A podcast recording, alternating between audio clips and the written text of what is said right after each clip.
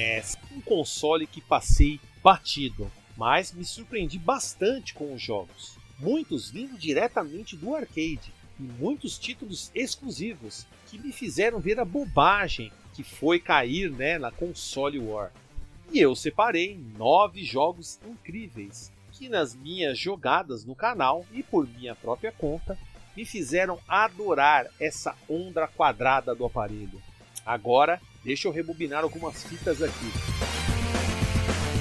Visite o site defenestrandojogos.com.br e confira mais conteúdo que faço sobre o universo gamer. Dê uma olhada nas minhas crônicas com o Diário de Jogador e os reviews com o Revisando a Jogatina. Além disso, temos entrevistas e muita informação relevante para você. E vocês também podem conferir os vídeos que faço no YouTube. Se ainda não conhece o canal, se inscreva por lá.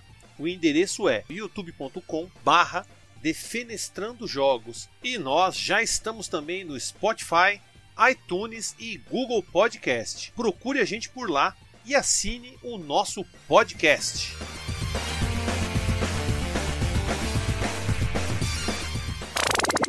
A produção desse podcast foi realizado pela Hood On Produção Audiovisual.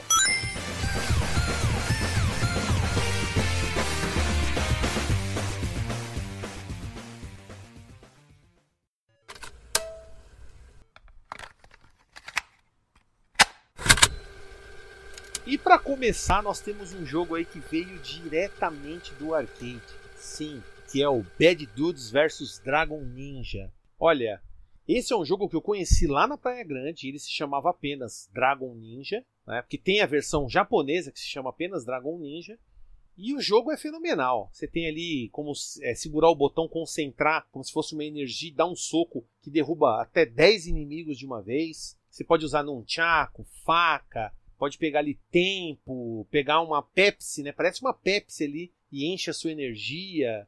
O jogo era sensacional no arcade. E a versão do NES, por mais que seja ali um console de 8 bits, é sensacional. Eu fiz até uma live deste jogo, eu não conhecia a versão do jogo, mas o jogo, pelo menos para mim assim, é sensacional. Eu achei a jogabilidade muito boa. Nós temos ali praticamente todos os inimigos como eles aparecem, os chefões, até os mesmos as mesmas formas de você derrotá-los também está incluída na versão do NES as telas ali, a gente não tem perda nenhuma até. Tem até a fase final ali onde a gente enfrenta o Dragon Ninja no helicóptero. Até o presidente dos Estados Unidos vem e fala: Ó, oh, vou derrotar o inimigo, agora vamos comer um hambúrguer.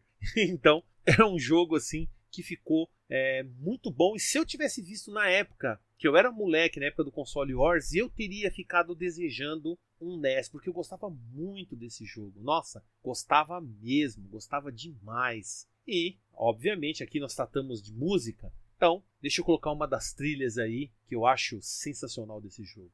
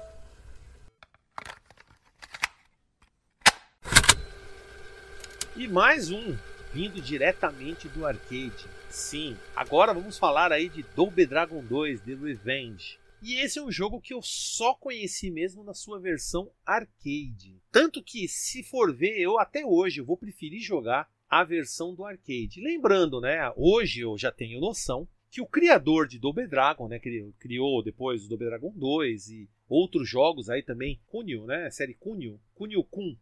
Então, ele realmente ele queria ter feito mais com o jogo, só que mesmo no fliperama o hardware era limitado. E no NES ele encontrou ali uma possibilidade de fazer a história do jeito que ele tinha imaginado. E quando eu joguei a versão do NES, sinceramente eu não gostei. Mas aí eu comecei a ver uma certa uma certa beleza no jogo. Não é só uma questão gráfica, não é o problema do gráfico, tá? É questão de costume. Eu acho que a gente acaba colocando muito sentimento nas coisas que a gente faz numa certa época da nossa vida. Mas o jogo é muito bom. Tanto que eu até joguei também a versão do PC Engine, que é exatamente a mesma versão do NES, só que com gráficos muito superiores e uma trilha sonora também em CD, que não tem nem como né, comparar. Mas a versão do NES, eu, eu entendo porque tanta gente gosta tanto da versão do NES. Você tinha ali muitos personagens carismáticos. Havia ali o Arnoldão, né, o Arnold Schwarzenegger. Tinha aquele o, o Burnov, né, o gordão que segura no cabelo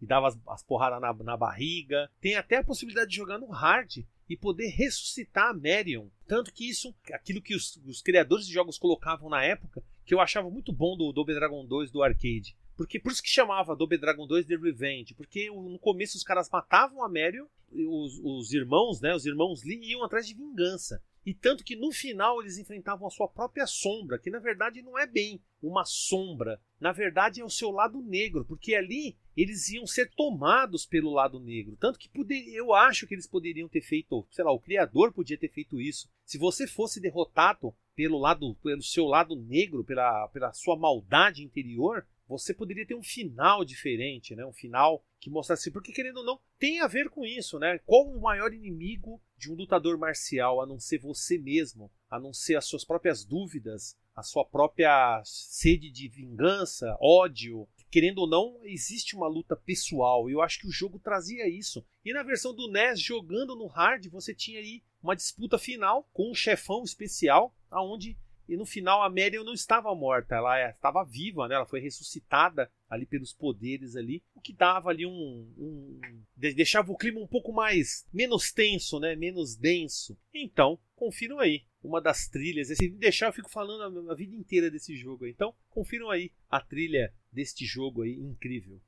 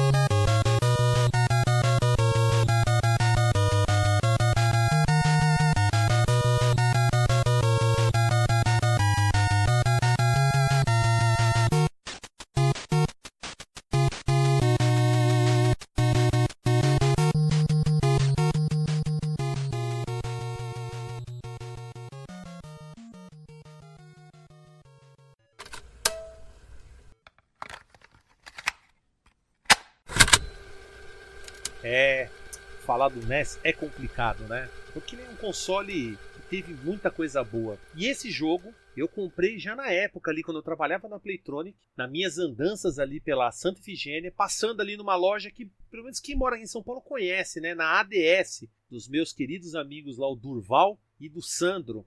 Eu tive a chance ali de comprar o Castlevania 3 Drácula's Curse diretamente da mão deles. E foi um jogo que eu já tinha comprado o NES, né? O, o NES Playtronic. Aí eu falei, ah, eu vou eu vou jogar o jogo, eu preciso jogar jogos do NES, né? Comprei alguns jogos, esse foi um deles. E esse jogo, esse, esse Castlevania 3, eu, tenho que, eu já tenho que admitir, ele literalmente foi o meu segundo Castlevania, porque eu tinha jogado primeiro o Castlevania Bloodlines, e eu tinha jogado apenas né, o Castlevania 4, eu acho que na mesma época que o Bloodlines lá do Mega Drive. Então, se a gente for ver de Castlevania, deve ter sido o meu segundo Castlevania a ser jogado. Tanto que é por isso que eu fui comprar o 4. Acho que foi exatamente isso. Eu comprei o Castlevania 4 depois por causa deste jogo. Castlevania 3 para mim foi um jogo assim sensacional. Lembrando que você podia encontrar ali os aqueles personagens que podiam se tornar seus aliados, tanto que eu fiz questão de terminar com cada um deles até o final, mesmo enfrentando a Lucard, a Silfa, eu falava, não, eu não quero entrar, não. Eu ficava lá, primeiro foi com o Grant, depois com a Silfa e depois com o Alucard até o final. Nossa, o jogo é, é o que falar desse jogo? Para mim ele é o Super Mario 3 do NES, né? É um jogo assim monstruoso, sensacional, enorme, com trilhas. O jogo é muito bem feito. Eu cheguei até a jogar o primeiro Castlevania em live, mas eu acho que o Castlevania 3 ele tá num outro nível ali, um jogo fenomenal. E já que o jogo é tão bom assim, vamos ouvir uma trilha dele.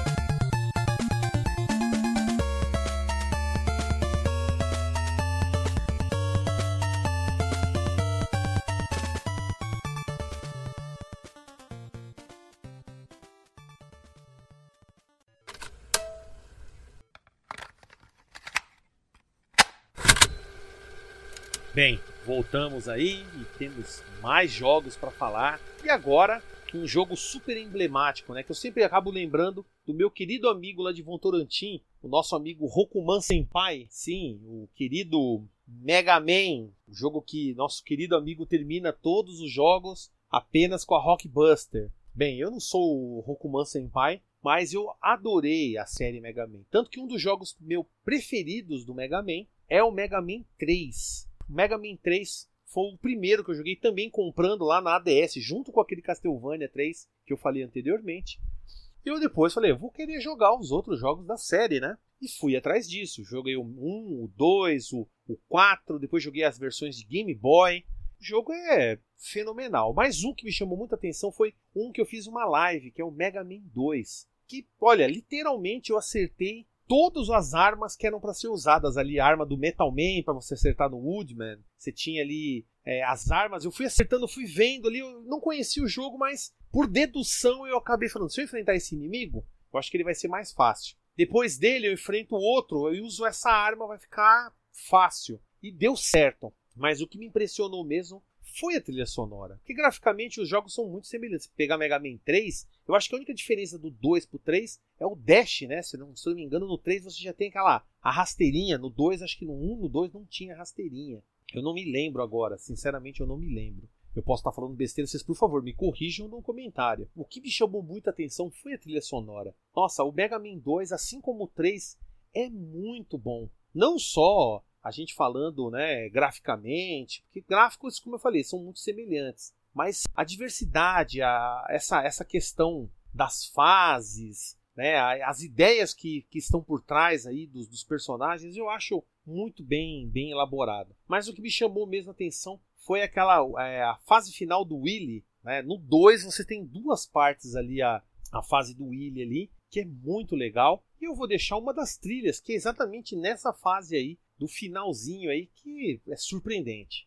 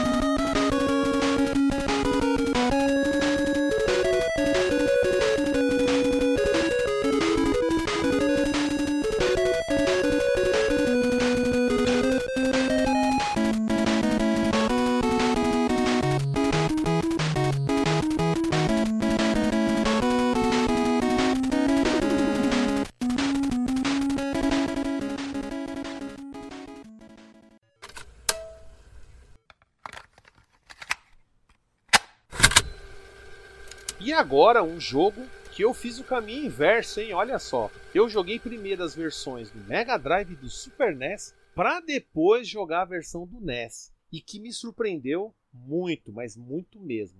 E o jogo é o Battletoads Edobe Dragon, que é um jogo. É, eu me repito muito o negócio de falar sensacional, fenomenal, mas é um jogo incrível. Ali fazia o crossover entre esses dois universos, que querendo ou não são dois universos de porradaria, né? Os irmãos Lee são muito bons de porrada e os Battletoads nem se falam, né? Querendo ou não, tem toda essa essa dinâmica aí de beating up, os jogos, tanto os, os, dois jogos, né? Tudo bem que o Battletoads ele diversifica um pouco a sua jogabilidade, mas Double Dragon já não, é beating up do começo ao fim. Como eu falei, comecei primeiro jogando a versão do Mega, que me apaixonei, fui jogar da versão do Super NES, que eu não gostei, gostei, achei muito, teve mudanças muito drásticas, né, em questão de cor, gráfico, e principalmente na trilha, a trilha não me agradava, e aí depois, né, depois de um tempo eu jogando por emulação, a versão do NES eu fiquei abobado. Eu falei, nossa, a que mais se assemelha com a versão do, do, do NES é a versão do Mega Drive. Praticamente é uma versão, é uma, uma versão irmã do jogo. Mas a versão do NES é muito boa. Tem a mesma velocidade do Mega Drive, as trilhas são muito semelhantes, a onda quadrada é muito semelhante, né? Tudo bem que tem diferença, óbvio, né? Mas eu achei muito semelhante. Eu gostei bastante da. Porque tudo que eu fazia no Mega Drive eu conseguia repetir na versão do NES. A única parte que eu não gostei foi da do Turbo Tunnel, que lá os inimigos na versão do NES são bem mais rápidos, te acertando muito mais rápido. Tanto que você tem que fazer com que eles dêem os golpes, se movimentar para que não te atinja e depois acertar eles. Você não pode fazer como a versão do Mega que nem o Zemo fala, né? A versão amaciada. Então, você tinha que dar uma desviadinha e depois ir lá e pá, pá, pá, acertar neles e derrubar eles da motinho. Senão, era caixão. E, como sempre, né? Eu vou deixar uma trilha espetacular desse jogo.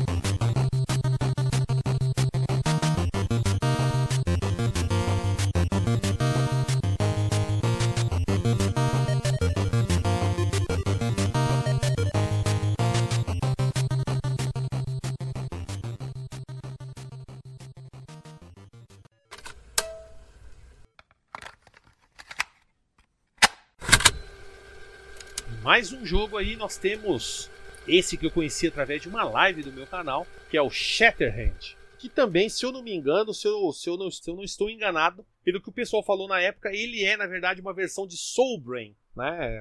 Isso, aquele mesmo que passava na manchete Soul Brain, ele teve esse jogo alterado nos Estados Unidos para Shatterhand. E eu achei esse jogo muito legal. Essas questões ali, a questão de você. que Por mais que tenha tido a mudança, né? De história, de personagens ali da versão americana para japonesa. Se você jogar também o Soul Brain, é tão bom quanto. Eu fiz isso até na live. Eu cheguei a jogar um pouquinho da, da Soul Brain só para ver a diferença. Então você tem transformações, você tem ali um aliado robótico na versão do Shatterhand, que se você juntar ali três, três símbolos ali, você é, consegue ali tipo um poder especial que, putz, para pegar um chefão ali, você fica praticamente invencível. E o jogo tem uma jogabilidade rápida, é, eu gostei bastante da forma que ele, o, ele, tem um paralax muito bonito. Trilha sonora nem se fala, né? Trilha sonora como vocês já estão aqui é exatamente para isso. Mas a trilha do jogo é surpreendente. Eu gostei muito desse jogo. Eu gostei da forma que eles fizeram ali quando você termina a primeira fase. Você tem uma seleção de fases. Você termina a fase A, aí você pode escolher entre B, C, D e E. São cinco, se não me engano, são cinco fases que você pode escolher depois, quatro, se eu não me engano. E aí você pode escolher a ordem que você quiser, você pode ir para qualquer, qualquer área. O combate dos chefes é bem interessante. Cara, que jogo fantástico, né? Mas, como eu falei, vocês vieram aqui para ouvir trilha sonora, então ouçam aí.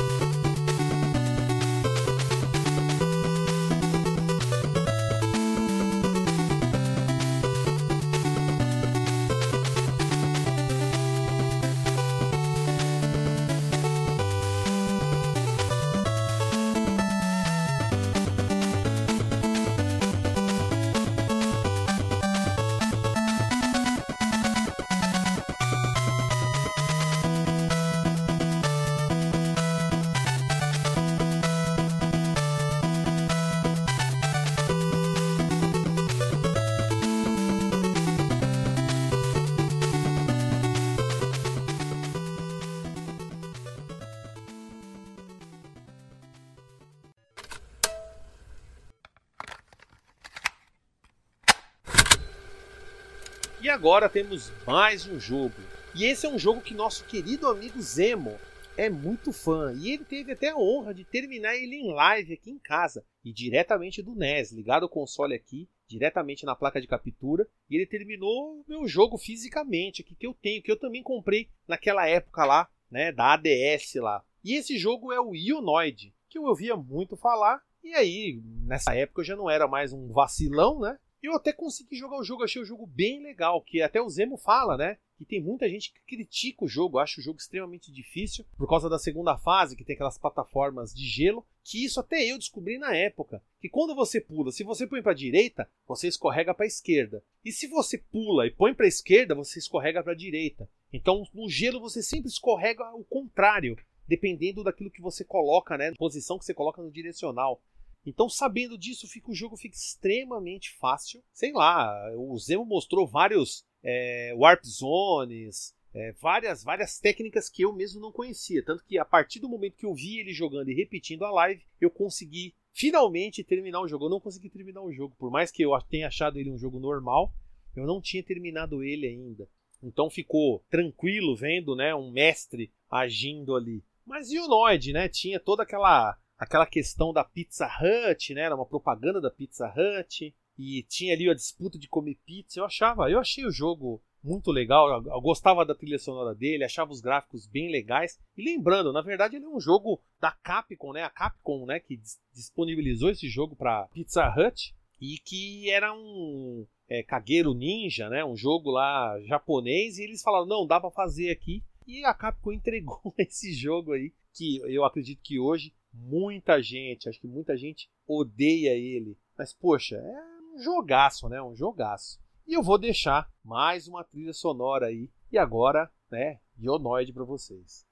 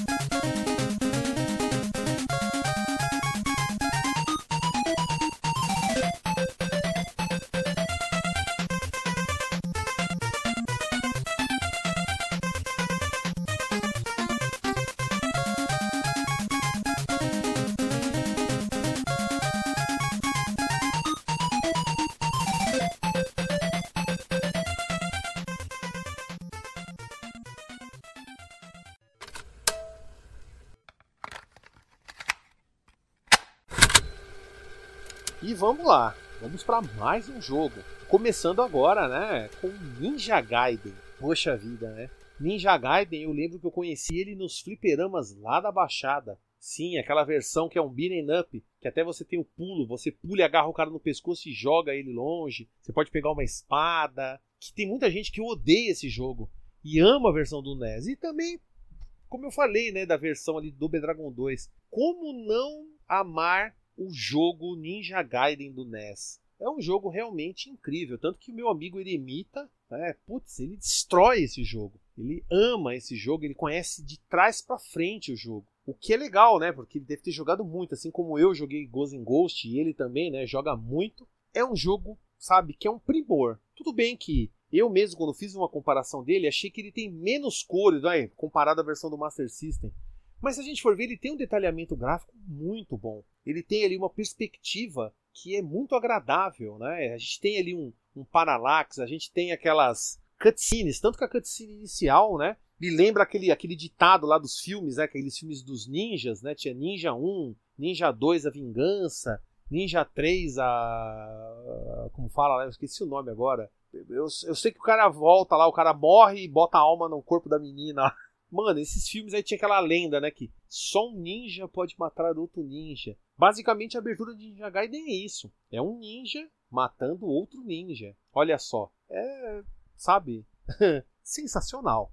E, com certeza, eu vou deixar aí uma trilha sonora deste incrível jogo que teve até várias confusões. Eu fiz uma live dele, teve até algumas. Eu não vou, não vou dizer o nome, vai que o cara tá ouve também o podcast, né? Não quero ofendê-lo novamente, que ele ficou bem ofendido naquele dia lá, mas praticamente uma polícia da internet lá dizendo que se usasse continue, não ia valer a minha jogatina, né? Como sempre, tem o pessoal aí soberbo aí que gosta de dizer bobagem aí nas lives, né? O mais incrível é isso, a gente não tá ditando regras, mas sempre tem alguém que quer ditar regras pra gente. Então, confiram aí essa trilha sensacional.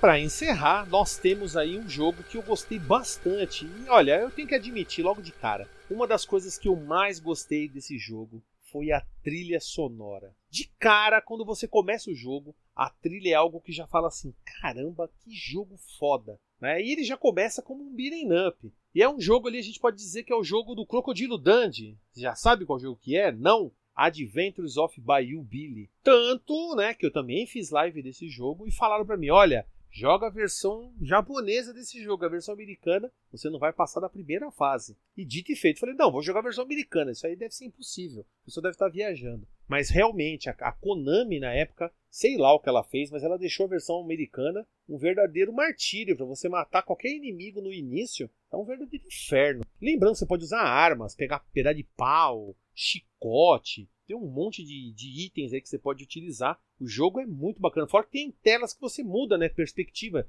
De beat'em up você sai para a tela como se fosse atirando. Você controla com o direcional ali uma mira. Você vai atirando nos inimigos, que vira praticamente um jogo, né? De, de shooter, né? Você tem que atirar na tela ali, matar os inimigos. E, nossa, eu me diverti muito com esse jogo. Obviamente, depois eu joguei a versão japonesa, né? Me diverti demais, né? Falei lá que praticamente a história ali tá naqueles. É como se fosse Louisiana ali, parte sul dos Estados Unidos. Então você tá no pântano, de repente você tá como se fosse em New Orleans. E aí sai dando porrada nos caras na rua. Eu até falei, nossa, Madrigás, não vamos ver as minas tipo, mostrando o peito. E fiz muita zoeira. Nossa, o jogo é muito legal. Tanto que no final chega a aparecer robô, robô, sei lá. E tem os crocodilos no, no pântano. Nossa, que jogo bacanudo. Bacanudo mesmo esse jogo. Muito bacaninha. Então, vamos colocar a trilha da primeira fase, que já é a trilha que, que deixa qualquer um assim já tentado a continuar a jogar.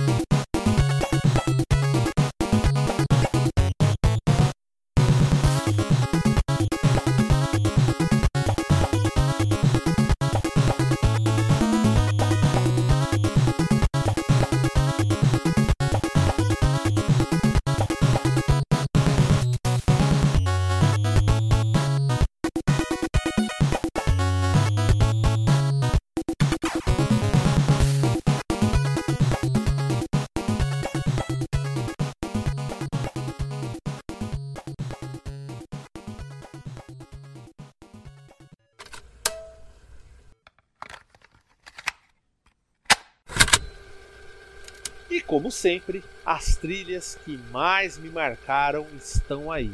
Nove jogos e que me fazem aí ter muita esperança em conhecer mais e mais jogos sensacionais nesse console maravilhoso da Nintendo. E não se esqueça, estamos no Apple, Google Podcast, Spotify e também no Android. Então, assinem aí o Rebobinando Fitas, que em breve teremos mais um programa de qualidade para vocês. Até mais!